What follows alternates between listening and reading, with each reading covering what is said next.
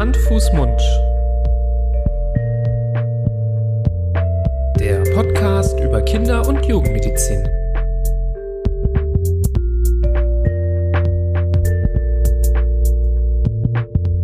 So, ihr Lieben, herzlich willkommen zu einer weiteren Folge Hand, Fuß, Mund. Wenn ihr letzte Woche schon eingeschaltet habt, dann habt ihr bereits die erste Hälfte des schönen Interviews mit Caroline Wulff und Tim Germadonk gehört.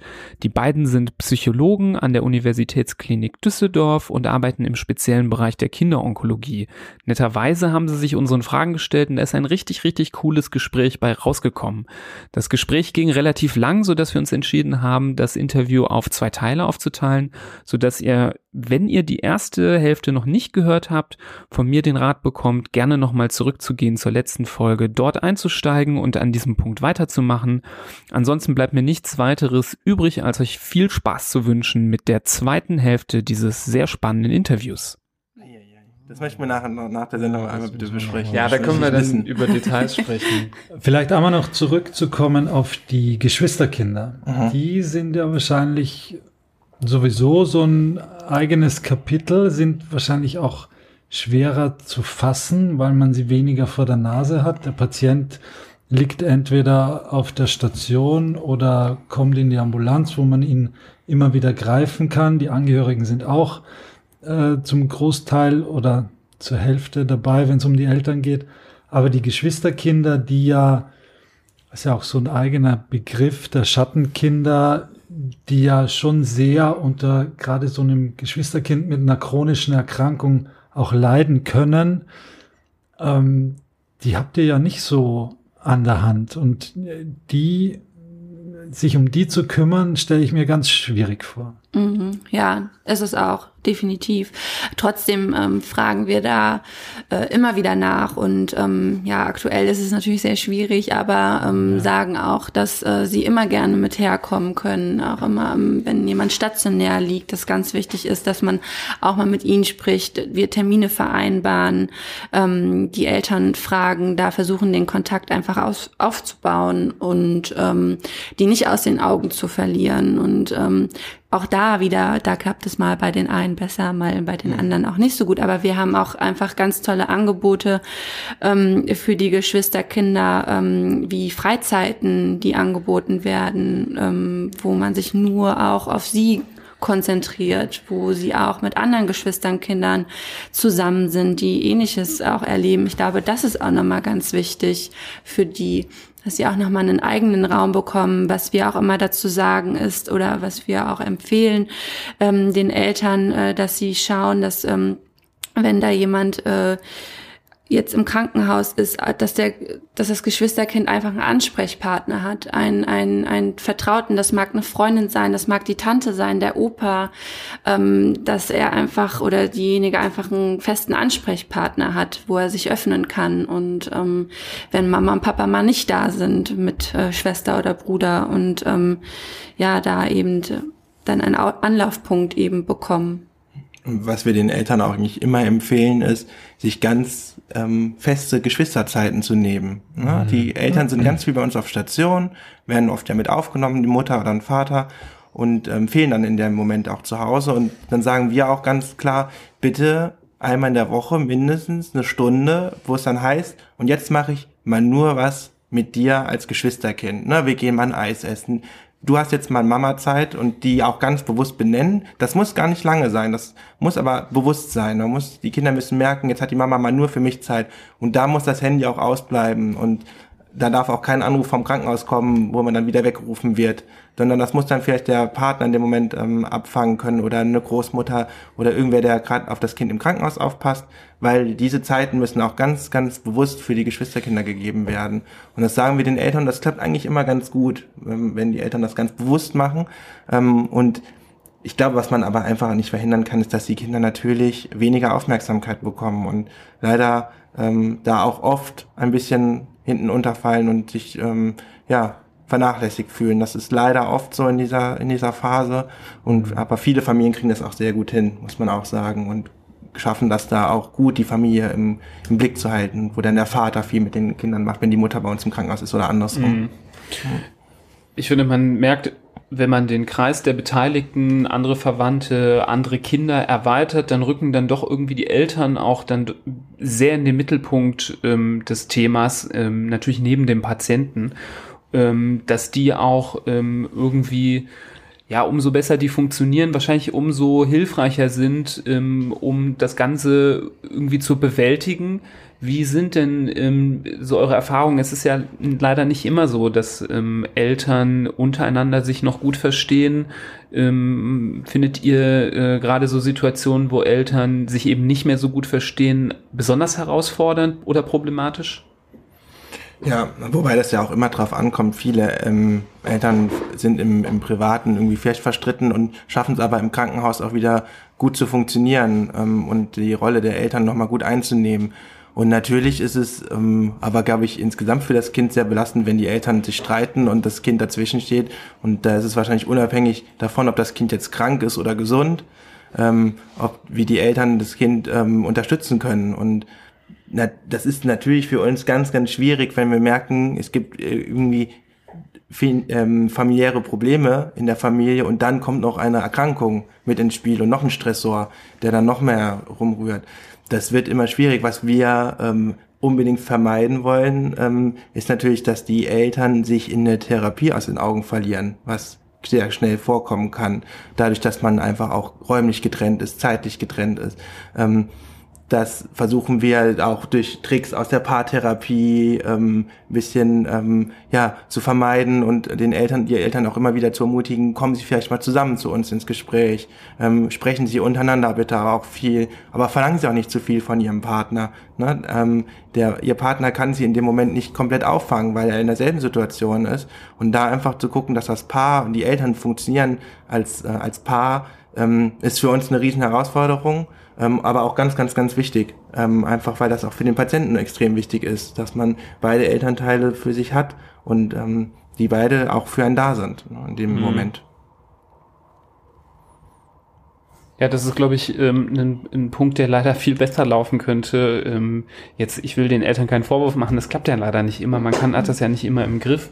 Aber auch wir von ärztlicher Seite machen immer wieder die Erfahrung, dass wenn die Eltern, auch wenn sie sich vielleicht privat nicht gut verstehen, so in der äh, im Kümmern um das kranke Kind sich irgendwie zusammenreißen und sich dann doch versuchen, in ein Boot zu setzen, zumindest in diesem Aspekt, mhm. ähm, dass die Kinder davon sehr profitieren. Und genauso wie mhm. du gesagt hast, die merken ähm, Spannungen oder Gefühle bei den Eltern, wenn die traurig sind, so merken die es auch, wenn die Eltern sich streiten und das belastet die natürlich auch extrem. Total, total. Ähm, was mich noch interessieren würde, ähm, weil wir viele Patienten, die dann irgendwann ähm, fertig sind mit der Therapie, ja auch dann ähm, nicht mehr so oft sehen in der Klinik. Ähm, empfehlt ihr Patienten, dass sie dann auch zum Beispiel, nachdem so eine Krankheit besiegt ist, dass die dann auch noch weiter betreut werden? Zum Beispiel, wenn die jetzt auch nicht mehr in der Klinik sind, um mit euch unbedingt immer wieder zu reden, würdet ihr denen empfehlen, ähm, in gewissen Situationen auch noch ambulant ähm, einen Psychologen aufzusuchen zur ähm, Bewältigung ähm, von Traumata zum Beispiel? Also das empfehlen wir schon äh, auch häufiger, einfach ähm, aus dem Grund, dass das eben eine ähm, Extremsituation ist, eine Krisensituation über einen langen Zeitraum. Man wird ja aus seinem Alltag rausgerissen, ähm, muss sich neu orientieren, neu ja organisieren, auch mit allem drum und dran und ähm, dass das dann wieder äh, ins Umgekehrte in den normalen Alltag zu finden, ist dann wieder genauso eine Hürde und ähm, kann auch schwierig werden. Und ähm, ja, wir empfehlen das äh, definitiv, weil auch nach so einer Erkrankung viele sagen, man funktioniert einfach in der Zeit. Man, man, man macht das fürs Kind, man achtet nicht auf sich äh, so viel. Ähm, und man ist einfach da und man funktioniert und dann auf einmal ähm, ist das Kind zum Glück wieder gesund und man geht vielleicht auch wieder arbeiten und das kann auch wieder neue Probleme äh, verursachen und gibt es das, dass man, obwohl man zum Beispiel eine Erkrankung besiegt hat, danach trotzdem irgendwie in so ein Loch fällt? Ja. Also das ähm, ja. ist sowas, was ich mir schon irgendwie vorstellen ja. kann, was ein bisschen paradox ist, wenn man denkt, jetzt ist es doch irgendwie mhm. vorbei, jetzt müsste man ja wieder das Leben genießen. Aber ich kann mir vorstellen, mhm. gerade wenn eine Erkrankung lange dauert, mhm.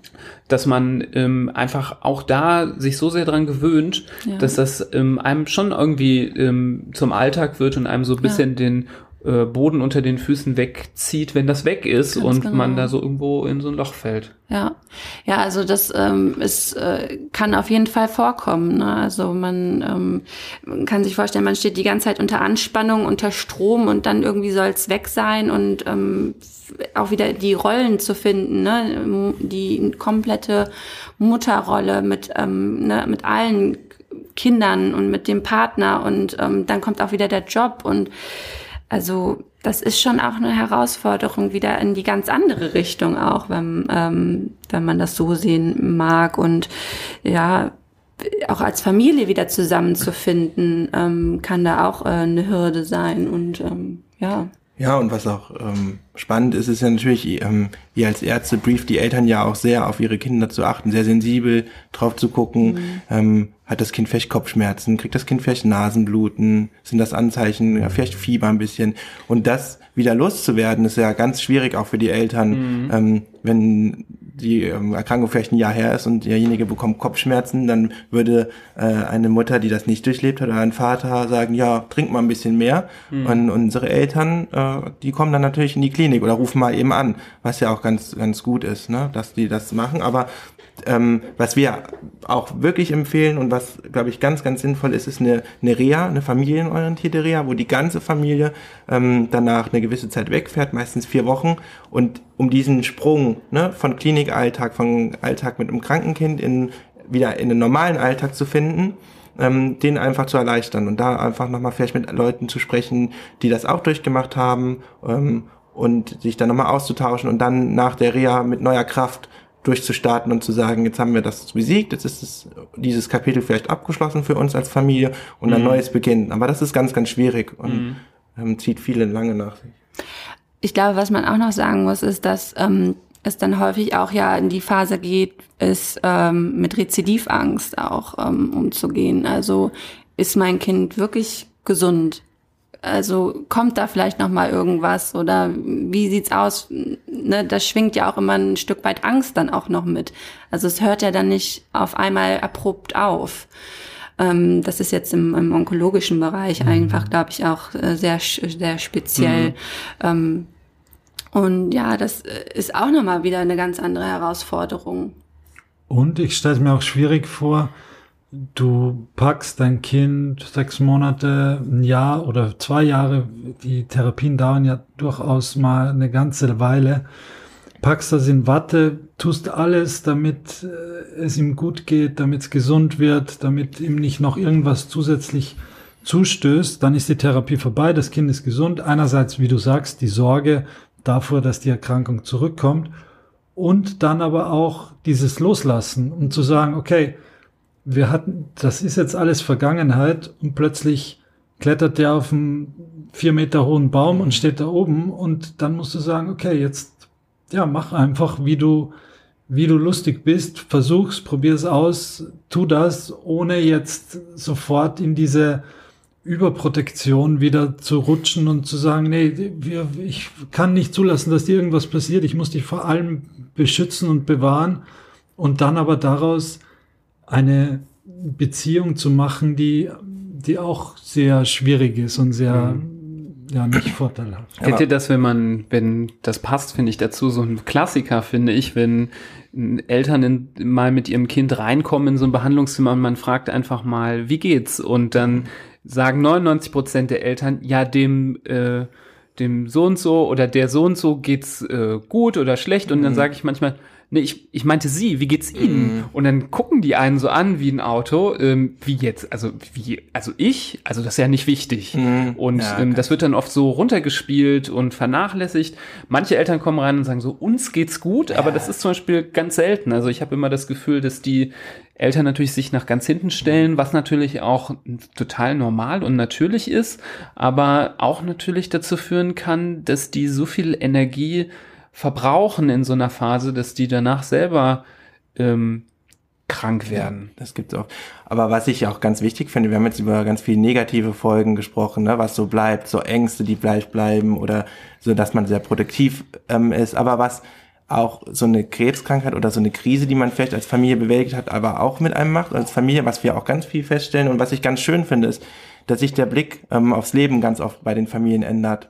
Ähm, und mir ganz viele Familien berichten, oh, früher war uns das immer so wichtig, dass die Schuhe direkt weggeräumt werden, wenn man reinkommt. Und dann erzählen wir die Familien, total egal, äh, wir kommen nach Hause dann spielen wir erstmal eine Runde und äh, wir haben den Zoo noch nie so genossen, wie nachdem wir das wieder dürfen. Und ich am liebsten gehen wir mit unseren Kindern auf den Spielplatz und spielen Matsch mittlerweile. Ähm, und vielleicht auch der Fokus der Eltern, ähm, die vielleicht vorher sehr auf Karriere aus waren, die da sagen, oh, der Job war jetzt eigentlich gar nicht so wichtig. Viel wichtiger ist das zu sehen, wie, wie wichtig meine Kinder mir sind. Oder Schuldruck, der viel weniger wird. Also es gibt auch ganz, ganz viele positive Sachen, mhm. wo die Familien mir nachher berichten, Herr Germann, ich bin so froh, dass sich das geändert hat, dass dieser Blick, wir sind eine andere Familie geworden. Mhm. Und das ist auch manchmal was, was ich Familien gleich am Anfang sage, wo ich sage, sie werden ihren, ihren Lebensblick ein bisschen verändern. Äh, und das finde ich auch immer ganz positiv, was man so mitnehmen kann und merkt, was, was eine Familie und ein Paar und was mein Kind eigentlich alles schaffen kann. Und ähm, mhm. uns kann so schnell nichts aus dem Leben erhauen. Wir haben ganz schön viel durchgemacht und haben das ganz schön gut gemacht. Ne? Aber was für ein wichtig. Glück, so eine zweite Chance erleben zu können. Genau. Das, und das dann auch zu nutzen. Genau. Und nicht einfach zu sagen, ja, Papa geht jetzt trotzdem wieder 80 Stunden die Woche arbeiten mhm. und ähm, alles läuft wie vorher, sondern zu sagen, okay, wir, wie du sagst, wir sehen das Ganze jetzt anders und, mhm. Und leben auch anders. Ja, und manchmal ist es, denke ich mir, manchmal ist es so traurig, dass man erst sowas erleben muss, um diesen Blick so ähm, umzuswitchen. Und ähm, das ist was, was irgendwie ich auch jetzt schon angenommen habe. Aber das ist auch wichtig, finde ich, einfach, dass man dann auch sieht, okay, die Krebserkrankung dieses Jahr, dieses halbe Jahr war ganz furchtbar, aber wir sind als Familie da auch ganz stark rausgegangen und ähm, sind auch ganz eng geworden und viel mehr zusammengewachsen. Und ähm, ich kann vielleicht mich mehr auf meinen Partner ganz habe ich gemerkt, ich kann mich super drauf verlassen. Und diese, das, dieses Selbstbewusstsein, was danach herrscht, das ist total schön zu sehen. Und das finde ich macht bei uns immer so schön, wenn wir in der Ambulanz sitzen und es kommen Kinder, die vielleicht ein Jahr, zwei Jahre, drei Jahre aus der Therapie raus sind und fertig sind. Und mit denen zu sprechen, das ist immer der absolute Knaller. Also es macht immer richtig unglaublich Spaß zu sehen, wie, wie die ihr Leben meistern und wie die damit umgehen und was da jetzt, was Bedeutung hat und was eigentlich keine Bedeutung hat. Das ist wunderbar. Mhm. Schön. Ähm, was ich jetzt noch spannend finde, ist die Frage, man ähm, ist ja hier im Alltag dann mit sehr viel schlimmen Dingen auch immer wieder ähm, ja konfrontiert. Man muss sich auch äh, immer wieder um andere kümmern und man selber hat dann erstmal so Funkstille und man kann sich nicht so, äh, man kann nicht so äh, auf die eigene Stimme hören. Ähm, wie ist es, wie, wie, wie wichtig ist es für euch dann auch so die, die eigen, den, die eigene seelische Gesundheit zu pflegen? Und wie macht man das eigentlich? Ähm, setzt man sich vor den Spiegel und ähm, spricht mit sich selbst oder ja, das machen wir immer. jeden Morgen. Ich muss immer mit einem Psychologen sprechen. Ach ja, da ist ja einer morgens beim Rasieren ähm, oder beim Haareföhn. Ähm, nee, nein, das war jetzt so ein Scherz, aber ähm, jetzt mal blöd gesagt, aber geht man als Psychologe oder sollte man als Psychologe auch zu einem Psychologen gehen und das regelmäßig ähm, sich äh, in einem Gespräch ähm, ja austauschen und seine Erfahrungen teilen? Ähm, wie sind so eure Erfahrungen? Gibt es Kollegen von euch oder Leute, die ihr kennt, die das nicht machen und nicht auf sich aufpassen? Seid ihr vorbildlich und äh, ich will, ihr, ihr müsst nicht so viel ja. von euch selber privat erzählen, aber ich finde es einen interessanten Aspekt, ähm, weil ich weiß zum Beispiel bei Ärzten, Ärzte sind die schlechtesten Patienten. Das sagt man ja so, weil Ärzte immer sagen, sie müssen dies tun, sie müssen das tun, aber bei sich selber mal sagen, ach nee, ich muss nicht zum Arzt gehen. Mhm. Und ähm, das ist tatsächlich so eine richtige, äh, ich, Anführungsstrichen, Volkskrankheit unter den Ärzten, dass die auf sich selber ganz oft gar nicht achten. Und ähm, wie ist das äh, bei einem Psychologen?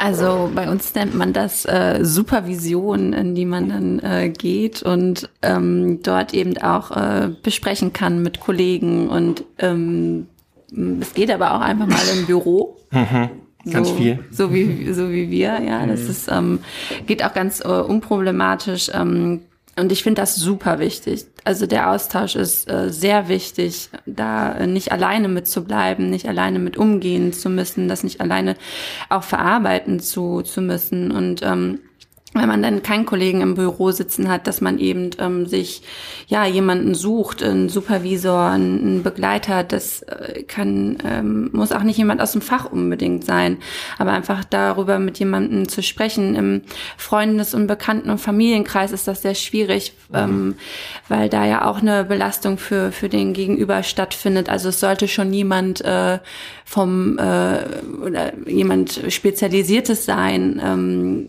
aber äh, klar kann man auch mal mit einer Freundin drüber sprechen, aber eben ganz anders. Und äh, um da was loszuwerden, ähm, ist so ein Supervisor wirklich äh, Gold wert. Und ja man, ähm, ich, ich weiß nicht, kann jetzt nur, bei uns wird das sehr gepredigt, dass man immer wieder auf sich selbst schauen muss, achtsam sein soll und ähm, da hat jeder so seine, seine Tricks und seine Kniffe für. Ähm, und äh, ich fahre Fahrrad 20 Minuten zur Arbeit hin und zurück und äh, das ist für mich äh, am Tag ultra wichtig. Ähm, aber auch wenn etwas passiert, ähm, zu sagen, ich nehme jetzt die 10 Minuten und ich gehe raus an die frische Luft, weil ich das gerade brauche, anstatt den nächsten Patienten Patienten zu sehen. Mhm. Ähm, da muss man sich auch oftmals einfach zu zwingen, so blöd sich das anhört. Und ähm, ist super wichtig und man, man, man zehrt da sehr, sehr von. Ja. Ich weiß nicht, wie es bei dir ist. Mir geht's genauso. Also ich finde, es ist ganz wichtig, darüber zu sprechen, was man eigentlich da gerade alles so erlebt. Und das machen wir im Büro ganz viel. Ähm, aber wir arbeiten ja auch in einem psychosozialen Team. Also wir haben ganz, ganz tolle Kolleginnen, mit denen wir dann auch sprechen können, die Erzieherinnen, ähm, die auch immer dann ein offenes Ohr haben. Und aber auch auf Stationen. Wir sprechen ja auch mit euch Ärzten ganz mhm. viel. Ne? Nach dem Gespräch setzen wir uns ja oft hin und sagen, boah, das war aber richtig heftig jetzt gerade. Äh, und dann redet man dann mal kurz, ähm, boah, das, boah, jetzt geht's mir ganz schön nah. Ähm, oder auch mal mit den Krankenschwestern, die auf Stationen sind, die auch ganz nah dran sind, wo man sich mal zurückzieht und mal kurz darüber spricht, was da eigentlich gerade eigentlich passiert ist. Ähm, wichtig ist es, wie du sagst, ne, dass man ähm, das mit Leuten bespricht, die vielleicht auch in der Situation mit waren oder die das wissen, wie, wie das sich anfühlt und so, weil was man natürlich oft nicht schafft oder auch gar nicht will, ist, dass die Freunde ähm, ja, merken, ähm, wie, wie belastet man ist und dann selber vielleicht dadurch belastet werden. Ne? Das ist dann ganz schwierig. Ähm, aber dass man sowas dann und mit einer, in der Supervision bespricht, das ist ganz, ganz, ganz wichtig und ja eigentlich auch Pflicht, ne? dass ja, man das ähm, ja. so bespricht. Und auch sind wir auch dem Patienten gegenüber ja schuldig. Ja. Also wenn wir jetzt aus einem ganz schwierigen Gespräch kommen und direkt ins nächste gehen würden und ähm, dann auf einmal vielleicht anfangen zu weinen, weil uns das andere noch total mitnimmt, ähm, das würde ja niemandem helfen. Und es ist wichtig, dass man da für sich guckt, okay, bin ich ähm, gerade ganz klar, kann ich das gut machen, ins nächste Gespräch gehen? Oder muss ich mich mal mit Caro noch mal kurz hinsetzen und der mal erzählen, was da gerade eigentlich abging? Also. Ich weiß ja nicht, wie es euch geht, aber äh, wir kriegen oftmals die Frage gestellt, oh Gott, wie könnt ihr denn in so einem Bereich denn nur arbeiten? Ähm, mhm. Also ja, da ist, äh, ist Austausch immer, immer wichtig und ja. sehr oft. Ja. Ich glaube, sobald Patienten oder Angehörige das reflektieren, in welch schlimmer Situation sie sind und einen damit konfrontieren, und sich dann im weiteren Verlauf Gedanken darüber machen, okay, ich bin jetzt der eine, mit dem der Arzt oder der Psychologe diese Situation bespricht und der geht aber jetzt dann zum nächsten und bespricht mit dem wieder und mit dem nächsten, dann stellt man sich unweigerlich die Frage, wie, wie kann man das denn eigentlich ertragen? Ich habe jetzt gerade kurz vorher mit der Frage geliebäugelt, ähm, jetzt stelle ich sie einfach. Die passt doch dazu. Trau dich. Ich trau mich nicht. Du kannst auch danach zehn Minuten rausgehen an die Frische. Mhm. das ist wichtig. Ja, vielleicht gehst du raus. Oh, oh. Soll ich mir die Ohren zuhalten? Nee, du kannst sie beantworten. Willst du dich über mich nee, nee, du, nee, ich frag dich jetzt. Kann man den Job ein Leben lang machen, den wir machen? Oder den Caro und Tim machen? Ich glaube, das ist eine Frage, die man nicht pauschal beantworten kann, weil ähm, es bestimmt Leute gibt, die das können und Leute gibt, die das nicht können. Und das okay, ist ich spezifiziere die Frage.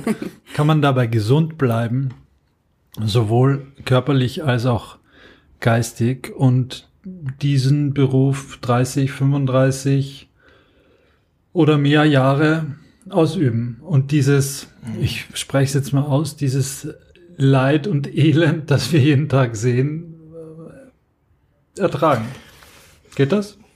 Oder probi probieren wir es gerade aus? Also ich glaube, es geht. Ähm, was, was wir jetzt die ganze Zeit besprochen haben, sind ja sehr, sehr negative Aspekte. Ähm, und wir haben die aber uns auch, ja offensichtlich die es viel gibt. äh, dazu bringen, eineinhalb Stunden darüber zu Genau, reden. aber es gibt ja auch ganz viele nur. schöne ähm, Dinge, gerade bei uns auf der Kinderonkologie, ähm, diese, diese Lebenskraft, diesen Lebenswillen zu sehen, diesen Spaß mit den Kindern auch zu haben, das ist ja was, was äh, einen total bereichert. Und ich glaube zum Beispiel, ich persönlich könnte zum Beispiel nicht 30 Jahre in der Psychiatrie arbeiten, wo ich immer wieder mit, wenn ich einen Depressiven behandelt habe, der nächste kommt. Ähm, und da, da frage ich mich manchmal, wo ist da die, ich kenne es einfach auch nicht, aber wo ist da denn die Abwechslung? Ne? Ist das nicht was, was viel belastender ist? Und natürlich haben wir von allen Dingen die Extremen. Wir haben Kinder, die sterben und wir haben Kinder, die äh, sozusagen den zweiten Geburtstag bei uns feiern.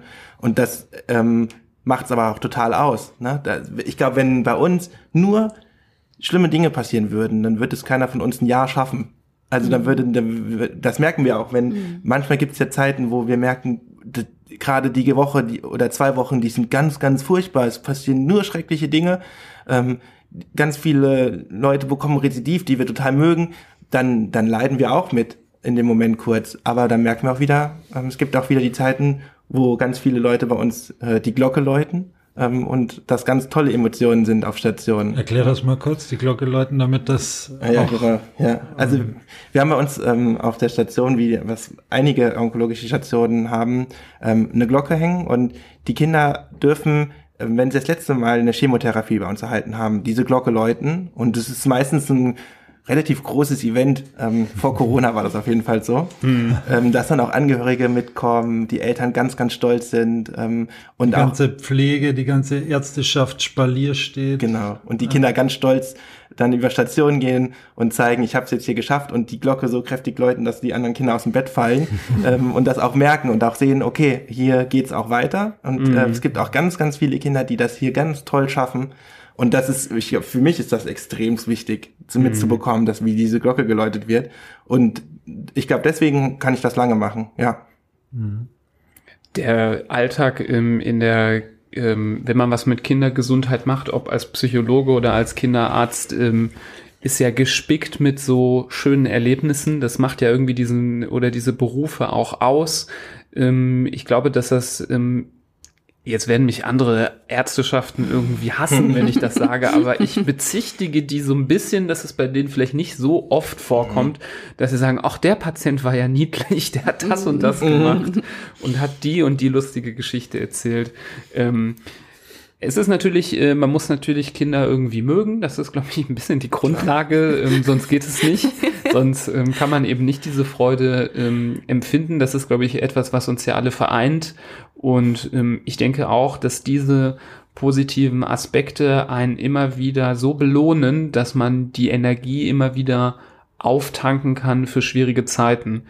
Ähm, aber ich bin immer wieder äh, der Meinung, dass äh, man vorsichtig sein muss mit solchen Aussagen, weil gerade wenn man noch nicht so lange dabei ist und ich würde sagen, lange dabei ist man meiner Meinung nach, wenn man das 10, 15, 20 Jahre gemacht hat, mh, dass man das dann vielleicht erst später wirklich beurteilen kann. Und ähm, wir wissen, wie das ist, wenn man jung ist und äh, neu irgendwo dabei ist, dann ist die Motivation riesig und die Kraft sehr groß und ähm, solche Reserven an Energie, ähm, die können sich auch über ganz lange Zeit, glaube ich, so ganz langsam erschöpfen. Und je nachdem, wie das so läuft, glaube ich, wird es den einen oder anderen dahinter lassen, dass er nach 20 Jahren sagt, nee, kann ich nicht mehr.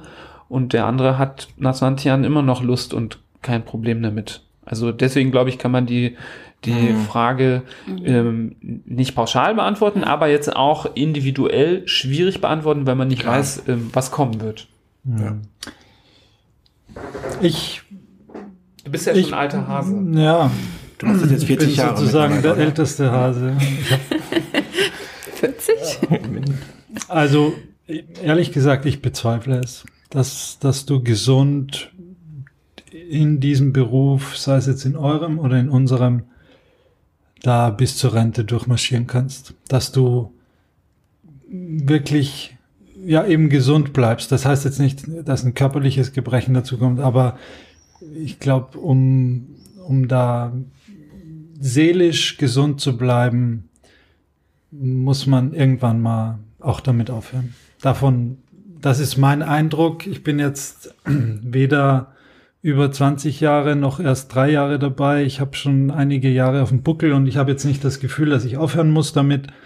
Aber so, wenn ich in mich reinhorche, wenn ich andere Kollegen mir anschaue, dann glaube ich, hat das ähm, ein Ablaufdatum, wo man entweder besser die Handbremse zieht und auch mal diese es sind halt auch Schrecklichkeiten, mit denen wir vielleicht nicht Tag für Tag, aber fast schon Woche für Woche ähm, konfrontiert werden und da das Leben auch mal Leben sein lassen und und was anderes zu machen. Das ist mhm. das ist mein Gefühl, ohne dass ich sagen kann, das ist so. Es gibt sicher auch Leute, die das bis zur Rente machen und das gut machen und und trotzdem ein intaktes Familienleben haben, gutes Verhältnis zu ihren Kindern haben, gutes Verhältnis zu ihrer, zu ihrem Partner haben.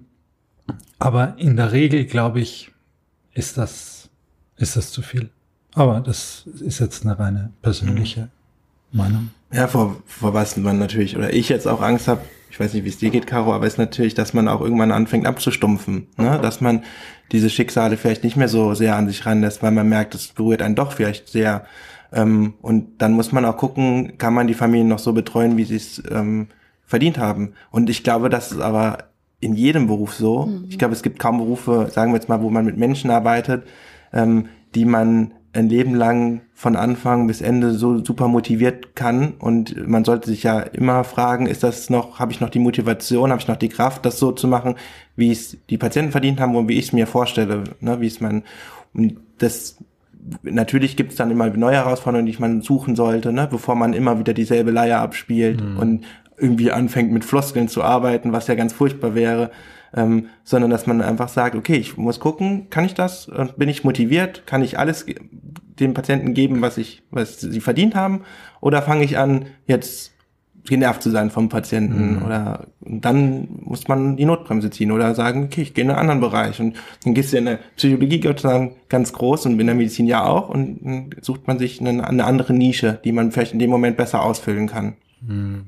Verlangt natürlich ein hohes Maß an Selbstreflexion, um den Zeitpunkt auch zu mhm. erkennen dann und zu sagen, gut, jetzt, jetzt ist einfach an der Zeit, ich bin entweder kurz vorm Burnout oder vorm wenn du, so wie du es beschreibst, abstumpfst, einfach nicht mehr den Job so ausfüllst, wie du ihn eigentlich ausfüllen solltest, dann ist man ja auch irgendwie fehl am Platz. Ja. Dann geht man zwar jeden Tag um 8 Uhr dahin und äh, macht seinen Stiefel, aber eigentlich ist man nicht mehr so für die, für die Patienten mhm. da, wie man es eigentlich mal gewesen wäre.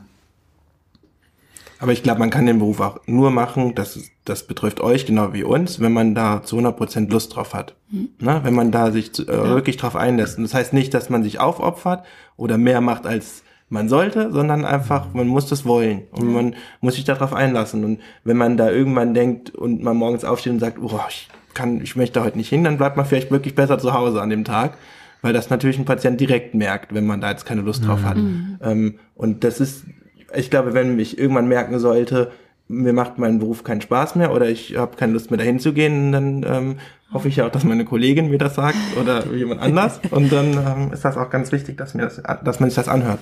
Ja, mhm. ja, ich finde es auch ähm, sehr wichtig und auch genau kann mich da nur anschließen, das, was du auch sagst, ähm, dass es einfach äh, das ist, worauf wir Lust haben und was äh, Spaß macht. Und ähm, ich glaube, das ist auch ganz ein Privileg, was man auch hat in mhm. seiner Arbeit.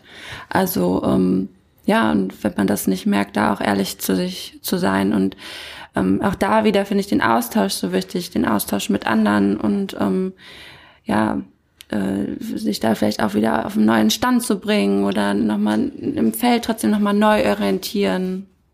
Ja. Wenn man so als ähm, Psychologe, der mit Kindern arbeitet, in der Klinik die Schnauze irgendwann voll hat, was, ähm, was hat man noch für Möglichkeiten? Also was sind so Bereiche, jetzt, Florian lacht, ich, so war das gar nicht gemeint. Äh, ähm, was, was sind so Bereiche, in die man wechseln könnte? Was, was könnte man tun? Taxifahren geht. Eisdiele aufmachen. Du hast, total, du hast ja total viele Möglichkeiten. Du kannst ja, in, in, ins, in Bildung gehen, ähm, was total in ist und was ganz viele möchten in der Wirtschaft, ist natürlich Leute, die aus der Klinik kommen, die mal einen anderen Aspekt rangehen. Ähm, in der, zum Beispiel Unternehmensberatung gibt es auch ganz, ganz viele, die lange vorher in der Klinik gearbeitet haben, die diesen Hintergrund haben. Ähm, man kann anfangen und sagen, wir machen ganz viel Diagnostik, Testung ist was, was ganz viele ältere Kollegen vermehrt machen, ähm, wo es ähm, in den pädagogischen Bereich geht, in die Schulbildung, alles. Ja. Nicht zu vergessen die Forschung.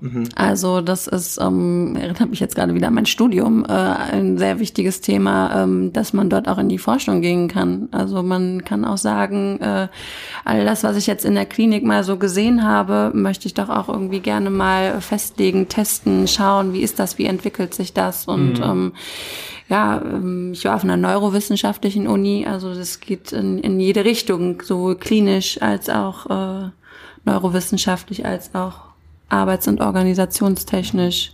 Kann man mit geringerem Aufwand auch noch Lehrer werden?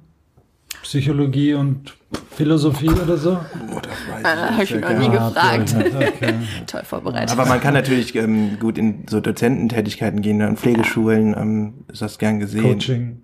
Coaching Ja. ist ein großer Bereich. Also es gibt ganz viel, was man danach, du kannst Supervisor werden und andere Psychologen betreuen in Kliniken und sagen, ich habe das jahrelang gemacht und jetzt erzählt ihr mir mal ein bisschen was und da auch gut beraten. Also gibt es gibt's ganz viele Möglichkeiten, glaube ich, die ähm, Die Forensik fällt mir noch ein. Ja. Also die ähm, äh, Jugendvollzugsanstalten oder eben auch Gefängnisse. Ähm, das, das, das Genau, wenn es in der. Klinik Also, keinen Spaß mehr macht. Dann die JVA. den nächsten harten Bereich.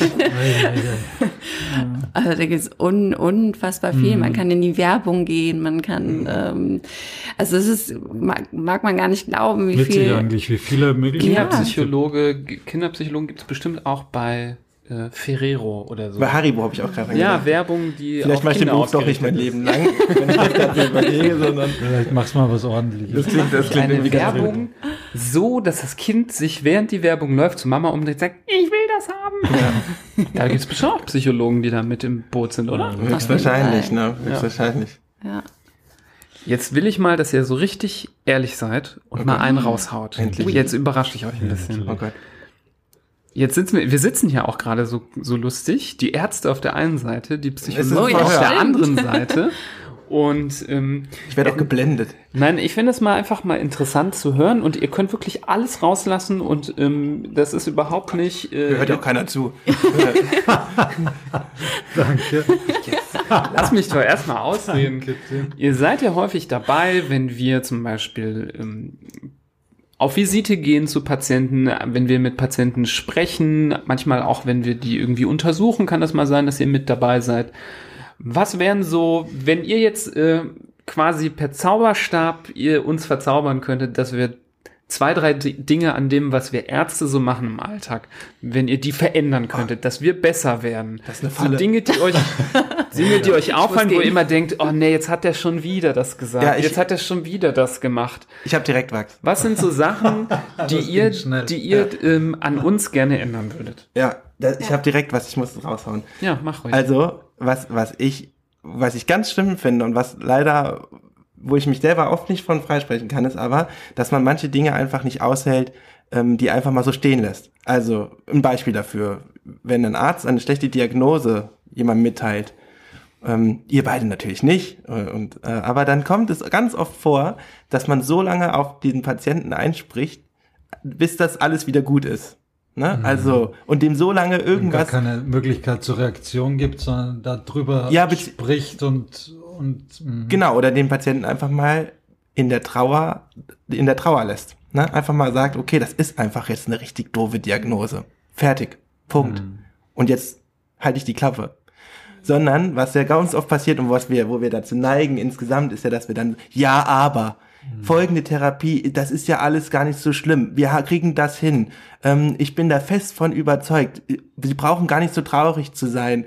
Ähm, und so lange. Hast du mich gerade nach? Ja, das ist Nipras, das ist meine Nipras-Stimme. Und so lange den Patienten so einzureden, bis man danach wieder gut gelaunt aus diesem, was natürlich übertrieben ist, das wird es nicht geben, aber ne, dass man einfach mal sagt, ich halte das jetzt mal mit aus und ich bin jetzt einfach mal still. Und ich bin, mhm. diese Negativ, das darf jetzt einfach mal sein. Und einfach mal zu sagen, wir gönnen dem Patienten auch mal, dass er traurig ist. Das finde ich ganz, ganz, ganz wichtig. Und was in der Klinik leider, finde ich, häufig so richtig mhm. zerredet wird. Und wo man dann denkt, so, wo man eigentlich dann sagt, so Arzt, geh jetzt bitte. Ähm, mhm. Und ich bleib jetzt mal hier und halt das jetzt mal mit aus, mhm. wenn du es nicht kannst. Mhm. Das. Mhm. Ja. Ich möchte nicht gefeuert werden. Das ist nicht in unserer Klinik. Es liegt nicht in unserer Macht. Ja. Äh, mach dir keine Sorgen. Ähm, nein, ich äh, finde das ähm, wertvoll, so Dinge auch mal zu hören, um einfach sich selber zu verbessern, weil mhm. ähm, man häufig äh, selber in so einem Tunnelblick ist und gar nicht ähm, auch oft die Zeit gar nicht hat, ähm, sich selber zu reflektieren wie du eben gesagt hast, manchmal kommt man aus einem Gespräch raus ja. und geht ins nächste und es geht dann so zack, zack, zack, dass man gar keine Möglichkeit hat, zwischendurch ähm, mal durchzuatmen und zu überlegen, habe ich das gerade gut gemacht? Habe ich das schlecht gemacht? Ähm, wir geben uns ja gegenseitig bei der Arbeit ganz selten Feedback mhm, auf. Ja. Also ich versuche da immer selber drauf zu achten, dass wenn ich ähm, mit jemandem zusammen irgendwas mache und merke, der hat das total gut gemacht, mhm. dass ich dem das versuche dann auch zum Beispiel zu sagen. Ähm, einfach um sowas zurückzumelden. Oder aber auch, wenn ich finde, das hätte man besser machen mhm. können, da rutscht man häufig in so eine Schiene, dass man vielleicht irgendwie klug, klugscheißerisch rüberkommt. Aber ich finde es trotzdem wichtig, dass man äh, so Aspekte sagt. Ich freue mich immer, wenn man das mir gegenüber macht, weil ich gerne versuchen möchte, mich in mhm. gewissen äh, Dingen zu verbessern. Und ja. häufig ist einem das überhaupt gar nicht bewusst. Ich habe auch, noch was. was. Ich hab, ja, ja ich habe auch noch Schieß was. los. Ich, gib mir alles hier. Ich bin die Zielscheibe. Schieß, schieß auf mich los. Kein Problem. Ähm, also es erinnert mich so ein bisschen daran, was Tim von erzählt hat, ähm, auf den Patienten einzugehen. Ja, wenn es ein Kind ist, ähm, sich auch einfach mal auf die Ebene des Kindes zu befinden, auch von der Höhe. Also wenn es wirklich ein kleines Kind ist, auch mal in die Knie zu gehen und ähm, da Augenkontakt auf gleicher Ebene zu schaffen und nicht von oben herabzuschauen und ähm, das Kind auch als erstes anzusprechen oder ähm, ja, wenn es größere Kinder sind, ähm, dass man sagt, hey Mensch, du bist doch schon groß, du ne, schaffst das doch schon. Ich weiß, du hast einmal mit mir geschimpft, deswegen, das fällt mir gerade ein. Da habe ich zu, ne, äh, zu einer Jugendlichen gesagt, du bist doch kein Kind mehr.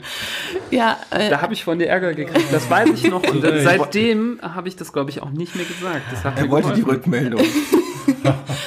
ähm, in der Tat habe ich da auch drüber, gerade noch drüber nachgedacht, ja. Ähm, aber es sind so die feinen, feinen Nuancen, worauf man, die unheimlich wichtig sind. Also Sachen auch positiv zu beschreiben, das Wort nicht einfach mal nicht zu benutzen. Also zu sagen, hör, ähm, ich spring jetzt nicht auf das Bett, sondern bleib hier unten auf dem Boden bitte. Mhm. Ähm, mhm. also das sind so die ganz kleinen Sachen, die man sprachlich auch ähm, so gut hinbekommt, dass den Gegenüber besser zu erreichen und das mhm. Verständlicher auszudrücken. Ähm, ja, also dieses positive äh, Framing, positiven mhm. Ausdruck mhm. dazu geben. Ich glaube, was ganz häufig auf der Strecke bleibt, ist einfach das Einfühlungsvermögen und das, so wie du sagst, das, du hast das jetzt beschrieben als das auf eine Ebene begeben, ob das jetzt der sechsjährige Junge ist, zu dem ich mich auf den Boden knie, oder ob das die Mutter ist, der ich in entsprechenden Worten erzähle, was eigentlich gerade mit ihrem Kind los ist, dieses auf, auf die richtige Höhe bringen, egal ob es körperlich oder geistig oder seelisch oder sonst irgendwas ist. Ich glaube, das ist ganz häufig ein Punkt, der nicht so richtig gut läuft. Mhm. Das ist, äh, habe ich ja auch eben gesagt, etwas, was bei Ärzten ganz wenig trainiert wird. Ähm, das kommt gerade, das ist ganz neu, aber man hat trotzdem das Gefühl, im OP benutzt man irgendwie die feinsten, schärfsten äh, Skalpelle und äh, beim Gespräch gibt's nur die grobe, dicke Keule und sonst nix. Mhm. Und ähm, die Kinderstube. fast. Also du ler man lernt ja die Ge Gesprächsführung auch gar nicht als Arzt. Ich weiß nicht, ob das jetzt nee. mittlerweile im Studium so ist, aber da, so wie du mit deinen Patienten umgehst, ist das, wie du es eigentlich mehr oder weniger zu Hause oder wann auch immer gelernt hast. Und das ist halt öfters nicht das Gelbe vom Ei. Ich erinnere mich noch, wo ich euch mal erzählt habe, dass ich einen Vortrag über das Kommunikationsquadrat von Schulz von Thun gehalten Auf habe. Auf der Weihnachtsfeier. Und von meinen ärztlichen Kollegen angeschaut wurde, wie so ein, äh, wie, keine Ahnung, wie so ein Zauberer, der jetzt hier einen Trick vorführt, weil, weil sie alle gedacht haben, so, was ist das denn jetzt? Was, wie, womit kommt der denn jetzt um die Ecke? Und ich euch das erzählt habe und ihr so, ja, pff, ja, damit haben die uns das ganze Studium schon gelangweilt. Das war so Basics, erstes Semester und ähm, mhm. bei, vor, den, vor den Ärzten habe ich gefragt, wer kennt das? Äh, das hat keiner aufgezeigt und mhm. ähm, das zeigt einfach, wie, wie krass different das ist. Mhm. Natürlich ist es vielleicht wichtiger, ein bisschen mehr Gewicht in, in, in, in einem Studium als Psychologe reinzulegen als, als in einem Medizinstudium. Mhm. Aber ich glaube, die Diskrepanz, wie viel Unterschied gemacht wird in diesen Bildungswegen, ist wahrscheinlich viel zu groß. Weil wir im Endeffekt alle zusammen da stehen und mit denen reden. Aber was ich sagen muss, ist, ähm, dass wir ja auch oft nach dem Gespräch uns dann treffen ne, und dann auch öfter sagen, boah, das hat der Arzt aber richtig gut mhm, gemacht, ja. als zu sagen, das ging ja überhaupt nicht. Ja. Sondern wir sagen ganz oft, boah, das, ich glaube, das hat den Eltern richtig gut getan, die haben sich gerade super viel Zeit genommen, die haben es gerade richtig schön erklärt und wir auch dieses Feedback von den Eltern ganz oft bekommen. Also die haben, der Dr. Barbo hat sich gerade super viel Zeit genommen, hat das gut erklärt, haben, und wenn ich dann frage, haben sie denn auch irgendwelche Fragen? Nee, war total gut so. Und mhm. ich glaube, dass das, dass man da auch irgendwie reinkommen muss. Und ich habe das Gefühl, ähm, dass das einen immer höheren Stellenwert auch einnimmt im Moment, auch gerade bei den Ärzten. Und dass sich da viele auch ähm, bei uns auch nochmal Rücksprache halten und mhm. uns auch fragen, kannst du mal mit ins Gespräch kommen? Und nach dem Gespräch uns auch fragen, was, wie fandest du es? Ne? Und mhm. ähm, und ich ganz oft sagen muss, das war super. Also das ähm, wird schon sehr gut gemacht, muss ich sagen. Es gibt natürlich immer wieder Momente, wo man sagt, boah, ähm, das ging jetzt nicht, aber die, ich glaube, das wird es bei uns auch geben, wenn da jemand mit sitzt bei uns und sagt, das hat der Gerber doch jetzt gemacht. Ähm, das hat man ja immer, dass man vielleicht im Moment nicht die Zeit hat oder nicht den Klar. Blick da drauf aber meistens wird es schon sehr eingehalten. Das ist ja manchmal wie so ein Hindernislauf, finde ich. Genau. Und dann bleibt man manchmal an so einem Hindernis hängen und fällt ja. voll auf die Fresse. Ja, muss man Aber dann auch, muss man halt irgendwie gucken, dass man das dann wieder auffängt. Ne? Mhm. Ja. Ich glaube, was mir noch zum Thema Visite einfällt, ähm, ich hatte da mal äh, ganz interessanten Artikel gelesen. Es äh, reicht schon in der Visite, wenn da zehn Leute meinetwegen stehen, wenn sich nur einer hinkniet, wenn sich nur einer, weil die meisten Patienten sitzen ja im Bett und alle stehen irgendwie so ein bisschen drum, drum drumherum. Es reicht wirklich, wenn einer sich hinkniet. Es äh, gibt einfach ein, ein, ein besseres äh, ja, Gefühl Kommunikation. Ich fand das sehr interessant und sehr eindrücklich, auch ähm, dass das eben wieder die Kleinigkeiten so ausreichen und auch immens wichtig mhm. sind. Mhm. Wichtig mhm. für alle unsere zuhörenden Medizinstudenten. Die können sich das gleich schon ins schwarze Büchlein schreiben, wenn sie mal in der Kinderklinik sind. Visite einfach mal hinknien. Auch gern bei Erwachsenen. Super. Ich glaube, die finden das auch toll. ja. Statt anstelle des Chefarztes hinknien. Genau. Stell dir mal vor, der Chefarzt äh, würde sich immer hinknien beim Kind. Ja, das geht wahrscheinlich meistens aufgrund des Alters nicht mehr. Warum machen es dann die Assistenten? Gott, arbeitet ja. morgen keiner mehr. das ist, das ist ja alles anonym hier. Der kniet noch beim ersten Patienten, der kommt nicht mehr hoch. Oh je. Naja. Aber ich glaube, was auch, wenn du jetzt gerade die Medizinstudenten ansprichst, ähm, was ganz wichtig ist, dass man da einfach seinen, seinen Weg findet und auch mit der Zeit daran auch wächst äh, und auch merkt, ähm, wie kann ich solche Diagnosen vielleicht ganz gut rüberbringen, was muss ich sagen ähm, und was darf ich nicht sagen und ähm, das auch mal mitbekommt so mhm. und sich da aber auch nicht ähm, entmutigen lässt von älteren Kollegen, die sagen, ja, jetzt äh, reiß dich mal zusammen, äh, ne, sei mal professionell, ähm, und ja. oft wird ja Professionalität mit, mit ähm, kalt sein verwechselt. Also wenn man kalt ist, ist man professionell und lässt da nichts an sich ran. Ne? Und mhm. ich finde es sehr professionell, wenn ein Arzt auch mal Gefühle zeigt und auch mal vielleicht die Stimme ein bisschen komisch wird, wenn man eine, eine ziemlich heftige Diagnose mitteilt, vielleicht auch wenn ein Kind sterben muss, ähm, dass da nicht jetzt nicht der Arzt reinkommt und sagt, so, so ist es, tschüss, ähm, sondern auch zeigt, ne, das geht mir gerade vielleicht auch nah. Und das mhm. merken wir bei den Eltern, dass das ähm, ganz, ja. ganz wichtig ist, dass die Ärzte einfach keine Maschinen sind und das auch zeigen dürfen. Und ähm, ich glaube, das ist ein bisschen wie ein Boomerang, der zurückkehrt zum Arzt ähm, oder zu der Person selber, die Gespräche führt, weil ähm, ich auch so schon Studien gesehen habe, die zeigen, dass ähm, zum Beispiel die Ärzte, deren Patienten oder Patientenfamilien die Kommunikation als positiv beschreiben, selber eher glücklicher im Beruf sind als diejenigen, die ähm, mhm. deren Patienten das als ähm, unglücklich be bezeichnen. Also ähm, so sekundär, man merkt es ja auch ähm, immer wieder selbst.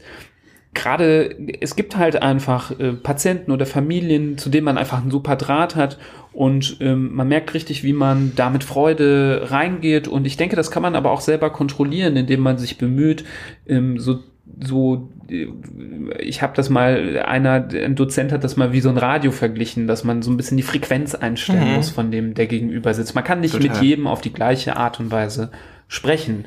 Man muss die Frequenz irgendwie treffen und äh, wenn man gut ist im Kommunizieren, dann äh, hat man es einfach drauf, viele Frequenzen einzustellen und dann ist man, glaube ich, einfach viel ähm, glücklicher mit der äh, Gesamtsituation. Also das ist super wichtig und ich finde super, dass du äh, hier die ähm, gerade die Medizinstudenten, äh, die hier doch auch reichlich zuhören, wie wir gehört haben, ermahnt hast, da auch mit drauf zu achten. Aber ich glaube, das kann man auf alle Bereiche beziehen. Mhm. Ob man jetzt im medizinischen Sektor oder in der Wirtschaft arbeitet. Mhm. Ähm, gute Kommunikation ist einfach super wichtig. Aber da, das ist jetzt so ein, das ist so ein Hyperfass, was man ja. jetzt hier wieder aufmacht. Ne? Ja, aber was auch wichtig ist, ist, dass man sich einfach nicht verstellt. Ne? Also mhm. wenn ich jetzt ein Mensch bin, der einfach nicht viel redet und dann bringt es auch nichts, wenn ich mich vor dem Patienten jetzt dazu zwinge, das kriegt er ja auch mit. Ne? Genauso, mhm. wenn ich jetzt äh, im Moment was ganz anderes fühle, dann ist es einfach wichtig, das ein bisschen zu zeigen. Ne? Also sich zu verstellen ist immer, glaube ich, super schwierig. Ja, keep it real. Ja. Jetzt, jetzt überlege ich gerade, ob uns wohl mehr Medizinstudenten zuhören oder mehr Chefärzte. Hoffentlich äh, ersteres. Es haben bestimmt so einige Chefärzte äh, äh, schon ein Poster von uns aufgehangen. Die, die Chefärzte werden es zumindest nicht zugeben oder ähnlich wie Studenten schreiben, ah, das hat mich interessiert, das wusste ich noch nicht. Das werden die wahrscheinlich nicht. Nicht? Dann kann ich jetzt ja gehen. Also. Ich hätte noch eine Frage, so jetzt so ganz allgemein als ähm, Psychologe. Es wird ja immer wieder dem Psychologen vorgeworfen. Ich weiß, was kommt. Sag dass sie alles analysieren, was um sie herum ist. nee, dass sie, Immer ich wollte sagen, dass sie besonders gut aussehen. Also das, das stimmt das natürlich. Stimmt natürlich. Nee, ich wollte sagen, ähm, dass, dass sie viel analysieren und auch zu Hause so diesen ähm, analytischen Modus und vielleicht auch dieses therapeutische Sprechen, mhm. dass man das schwierig abschalten kann um, und man dann immer wieder ähm, der da so vielleicht in so ein, in so ein äh, berufliches Muster verfällt und sich dann vielleicht mal erwischt, wie man hier gerade so, aha, ja, mh, hm, ja, sich schon die Notizen machen möchte? Oder ist das nur ein Gerücht? Ich mache mir ständig Notizen. Auch gerade. Was meinst du damit? Wie fühlst du dich damit, Nifas, wenn du die Frage stellst? Erzähl nee, doch mal. Das stimmt null Prozent, würde ich wirklich so sagen. Also ja. bei mir. Ich ja, weiß nicht, wie es ja. bei anderen ist. Null. Null Prozent. Und ich achte da auch ganz bewusst drauf, dass ich es nicht mache. Mhm. Und ich, ich hoffe, ich werde es niemals machen. Und ich hoffe, alle meine Sag Freunde. Bescheid. Ja, genau, alle meine Freunde sollen mir bitte Bescheid sagen, wenn ich jemals damit anfange. Ich finde das ganz schrecklich. Mhm. Ähm, weil man, das habe ich ja eben einfach schon mal gesagt, ne? ein Gespräch, was ich mit meinen Freunden führe, ist ein ganz anderes Gespräch, als ich das professionell als Psychologe führe. Weil bei meinen Freunden, da möchte ich ja auch mal was loswerden. Ne? Mhm. Ich will ja auch mal, und da sage ich ja nicht, ah, das ist ja interessant, erzähl mal. Das mache ich auch nicht in der Klinik, aber ähm, das ist, das ist ähm, ganz wichtig, dass man, also für mich ist das ganz wichtig, dass ja. ich das nicht mache. Und das wäre, glaube ich, ganz furchtbar. Ich glaube, dann würde man auch verrückt werden, wenn man jeden anfangen würde zu durchschauen zu wollen. Das geht auch gar nicht. Derjenige muss sich ja auch darauf einlassen wollen. Ne? Ja. Also wir können keine Gedanken lesen. Nipras, ich weiß, was du... ja. ja, ich finde es auch. Also nur weil man es irgendwie in der Uni äh, lernt, wie man Gespräche führt, heißt das nicht, dass ich das in meinem Freundeskreis mit meinen Eltern oder mit sonst diejenigen... Man will ja auch mal Feierabend haben. Ne? Also man kommt nach Hause und man ist auch mal froh, die Tür hinter sich zumachen zu können. Und ähm, da jetzt nicht großartig drüber nachzudenken, ähm, ja, wie ich mich jetzt gerade ausdrücke oder was ich gerade, nee, da möchte ich mich locker unterhalten und nee, ist ja auch furchtbar anstrengend. Ne? Ja. Diese Gespräche sind ganz, ganz anstrengend, die wir in der Klinik führen. Und ich glaube, wenn wir das abends noch machen würden, und so dann, Ja, ja. also eher, was, wobei ich mich ertappe, ist, dass man eigentlich nicht mehr so viel reden will. Ne? Dass man einfach irgendwann auch sagt, ich, eigentlich möchte ich gerade ein Buch lesen oder ein bisschen Musik hören. Ähm, und äh, ich möchte nicht noch mehr reden. Ich habe den ganzen Tag zugehört und gesprochen und ich möchte jetzt einfach mal was ganz anderes machen. Ne? Ich möchte Sport machen, das ist auch ganz wichtig, einfach mal so was abzulenken. Und wenn man dann anfängt, nochmal zu analysieren, oh Gott, wird's schwierig. Aber es ist auch individuell. Also ich mm, würde das nicht so verallgemeinern. Aber ähm, doch größtenteils ist es eigentlich schon, dass man es eher nicht macht und abschaltet. Und Mir brennt noch eine Frage unter den Fingernägeln. Die ist jetzt ganz weg von der Onkologie und so. Kinder. Ne? Wir reden ja Kennen über wir. Kinder. Ne? Gibt es ein Alter, wo ihr sagt, ab diesem Alter ist es gerechtfertigt, dass das Kind einen Therapeuten braucht? In meinem, ist jetzt vielleicht auch ein bisschen provokativ, ich glaube, ganz viele Kinder und vor allem bis zu einem gewissen Alter, ohne dass ich für mich jetzt festgelegt habe, welches Alter, ganz viele Kinder, wo man sagt, ja, der braucht, der muss zum Psychologen oder die muss zum Therapeuten, müssen eigentlich die Eltern zum Therapeuten oder zumindest die Familie. Aber, also erste Frage, seht ihr das genauso?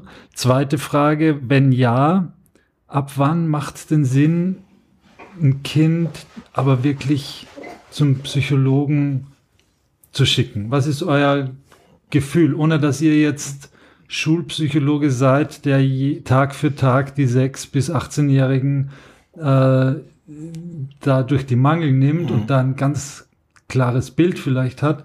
Aber jetzt, wenn ihr so die, was weiß ich, Sechsjährigen, Achtjährigen, Zehnjährigen, Zwölfjährigen, was ist da euer Gefühl, wo ihr sagt, okay, da könnte wirklich psychisch ein etwas dahinter liegen, was man wirklich von einem Profi bei dem Kind selbst jetzt angehen muss? Ja gut, es gibt Abgesehen von irgendeiner schweren traumatischen Mhm, Belastungsstörung, genau, das dass das Kind ja. in, am Balkan im Krieg war und gesehen hat, wie der Onkel erschossen worden Ja. ist. Klar, das muss man auch bei einem ja, Sechsjährigen. Aber jetzt so vom, vom Verhalten her, bei Auffälligkeiten oder so. Also ich glaube, wichtig ist natürlich eine, eine Grundvoraussetzung ist, dass das Kind sich irgendwie ausdrücken kann. Also kommt ein bisschen auf die Therapie an, aber die meisten Therapie sind einfach verbal. Das ist unsere, unser Handwerk, dass wir sprechen mit den Kindern. Das ist, glaube ich, ganz wichtig. Ähm, gibt auch Unterschiede, aber und was man auch sagen muss, ist natürlich, es muss ja auch bei dem Kind ein gewisser Leidensdruck da sein. Ne? Also es bringt ja niemanden, das ist ja insgesamt so, in eine Therapie zu boxen, weil ich denke, der bräuchte das.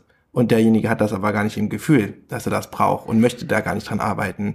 Eine Therapie kann man niemandem überstülpen und sagen, das ist jetzt deins, ähm, wir machen das jetzt mal mit dir. Da muss man sich drauf einlassen. Und da muss sich auch ein Kind drauf einlassen. Ne, wenn jetzt ein Kind in der Schule leidet, ähm, weil es nicht konzentrieren kann, dann macht es Sinn, dann einen Psychologen aufzusuchen, sich Hilfe zu suchen. Wenn ein Kind eine Angststörung entwickelt vor Dingen, die, wo man denkt, ja, das ist aber schwierig für das Kind, ne, das, das leidet da sehr drunter, dann macht es Sinn, mit dem Kind gemeinsam dahin zu gehen und das auch zu sagen, ne, da möchtest du da nicht mit, mit uns hin, hast du nicht, wollen wir das mal angehen, die ganze Geschichte. Aber das ist ja genau. auch schon bei einem Achtjährigen, Ja, bei total. einer Sechsjährigen. Klar. Klar, das ist Ja. dann unterschiedlich, wie man das dann macht, aber macht ja auch Sinn, Sachen frühzeitig, wenn jetzt ein Sechsjähriger anfängt mit einer Angststörung, warum soll ich warten, bis es zwölf ist und dann ganz lange darunter gelitten hat? Das ist ja, wird ja nur schlimmer in dem Fall, ne? Ähm, und dann macht es einfach Sinn, die Sachen frühzeitig ähm, anzugehen und sich einen ganz geeigneten einen Kinder- und Jugendtherapeuten zu suchen, der das auch auf eine ganz sensible Art machen kann. Ähm, und das anzugehen. Klar, da gibt's keine, keine Altersunterschiede, aber wichtig ist einfach, dass man bereit ist dafür. Ne? Und das ist ja wie bei, mit jeder Therapie, man, wenn man bereit ist, dann bringt es auch was. Ja. Siehst du auch so, Caro. ja, sich im Großen und Das wäre Ganzen mir wichtig. sehe ich im, im Großen und Ganzen auch so. Also ähm, das Kind muss natürlich ein Verständnis von, von, von dem Selbst haben, ja, also dass es äh, sich selbst und auch andere Leute eben einfach gibt und ähm, äh, genau, und ja, man macht auch viel über Spiel und Rollenspiele und ähm, ja, sonstige therapeutische ähm, ja, Tools gibt's da eben auch für, für, für jüngere Kinder, aber ich würde es da auch niemals an, an dem Alter jetzt festmachen. Ab da, an dem Alter kann man mhm. da auf jeden Fall. Ich, ich glaube, je jünger das Alter ist, desto eher landet man an dem Punkt, wo man sagt, okay, jetzt müssen wir mal Mama und Papa dazu holen ja. und die Sache von der Warte auf, aufarbeiten. Ich glaube, das ist vielleicht bei einem Zwölfjährigen, der jetzt seine Mitschüler pausenlos verprügelt, ist wahrscheinlich auch irgendwo äh, da gelagert, aber jetzt bei einem Siebenjährigen, der, was weiß ich, was, ähm, was los ist, ist wahrscheinlich eher noch die ganzheitliche im Sinne von familiäre Behandlung des Problems dann angezeigt. Das war so der Hintergrund. Ja, das kommt, glaube ich, auch super drauf an. Ne? Kann ja eine hormonelle Störung genauso gut sein, die man dann herausfinden mhm. ja, muss. Stimmt, es gibt ja. ja. viele verschiedene Aspekte. Ähm, aber was jeder, glaube ich, jeder Kinder- und Jugendtherapeut macht, ähm, ist auch ein Elterngespräch ne? Ja. und zu sehen, was ist da eigentlich gerade im Elternhaus los und wenn man, wenn da was auffällig ist, dass man dann natürlich auch die Eltern einbestellt und sagt so, mh, mm, mhm. sie sind eigentlich eher der Auslöser für die ganze Problematik, die ihr Kind zeigt ja. ähm, und äh, wir müssen komplett arbeiten. Aber das, das, das ist, glaube ich, so unterschiedlich. Also man kann nicht sagen, äh, die kleinen Kinder, ähm, die können ja nicht dafür, äh, also das müssen ja die Eltern sein, aber das kann in jedem Alter, können das die Eltern sein, es kann auch sein, dass sich bei einem 16-Jährigen was manifestiert, was in der Kindheit ähm, war mm. ähm, und wo man mm. dann sagt, okay, da ja. waren es doch die Eltern. Also es ist total unterschiedlich. Ja. Hm. Einverstanden. Vielen Dank. Super spannend. Ähm, ich will jetzt mal so langsam euch bremsen, ihr Lieben. Langsam. Können wir noch kurz. ich, ähm, ich fand äh, diese Folge ähm, oder diese Folgen, ich denke, wir äh, teilen das auf äh, zwei Folgen auf, weil das einfach auch ähm, sehr viel Inhalt war, ähm, sehr fruchtbar und ich finde, wir haben super interessante Sachen besprochen und ich finde es super toll, dass ihr ähm, das auch zu zweit machen könnt in der Klinik. Ich glaube, ich habe so durch das Gespräch auch rausgehört, dass es glaube ich, viel, viel besser ist und viel schöner ist, dass ihr es als Team mhm. diesen Job machen könnt. Ähm, ich glaube, es gibt in, in vielen Kliniken auch ähm, Psychologen, die das alleine meistern müssen. Ja. Ähm, weil einfach die Teams kleiner sind, weil einfach vielleicht Geld fehlt, mhm. um zwei Psychologen anzustellen. Manchmal ist das einfach leider so. Ähm, oder natürlich gibt's ja auch welche, die niedergelassen sind und dann auf eigene Faust arbeiten. Und ich glaube, gerade wenn wir Florians Aspekt aufgreifen mit der eigenen Gesundheit, ist es, glaube ich, sehr gut, wenn man im Team arbeitet, weil man dann die Dinge vielleicht auch einfach besser verpacken kann. Und ähm, ich freue mich voll, dass wir das darüber mal gesprochen haben und ich glaube, ähm, das wird auch unsere zukünftige Zusammenarbeit äh, noch umso mehr verbessern, dass wir heute einmal das auch mal so beleuchtet haben.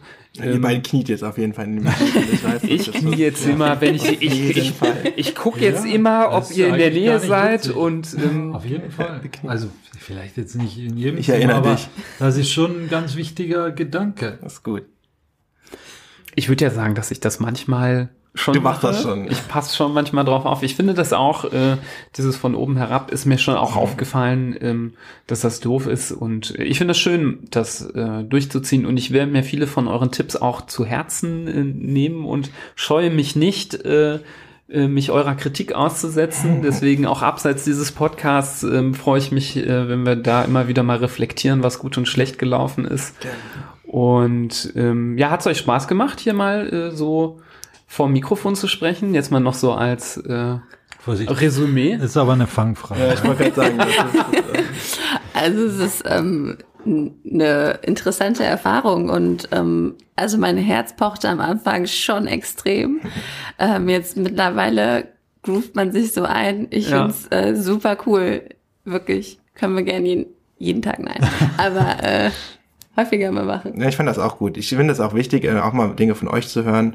Ähm, und natürlich macht es auch Spaß, mal ein paar Dinge weiterzugeben äh, und auch zu hoffen, dass das vielleicht bei einigen ankommt. Ähm, also mir hat es super Spaß gemacht. Ja. Super. Cool. Und ich glaube, wir haben jetzt heute sehr allgemein gesprochen. Einerseits über das Berufsbild, andererseits über auch sehr allgemein über euren Einsatzbereich. Ich glaube, da sind ganz viele Themen, die es wert sind, dass man nochmal einen genaueren Blick drauf wirft.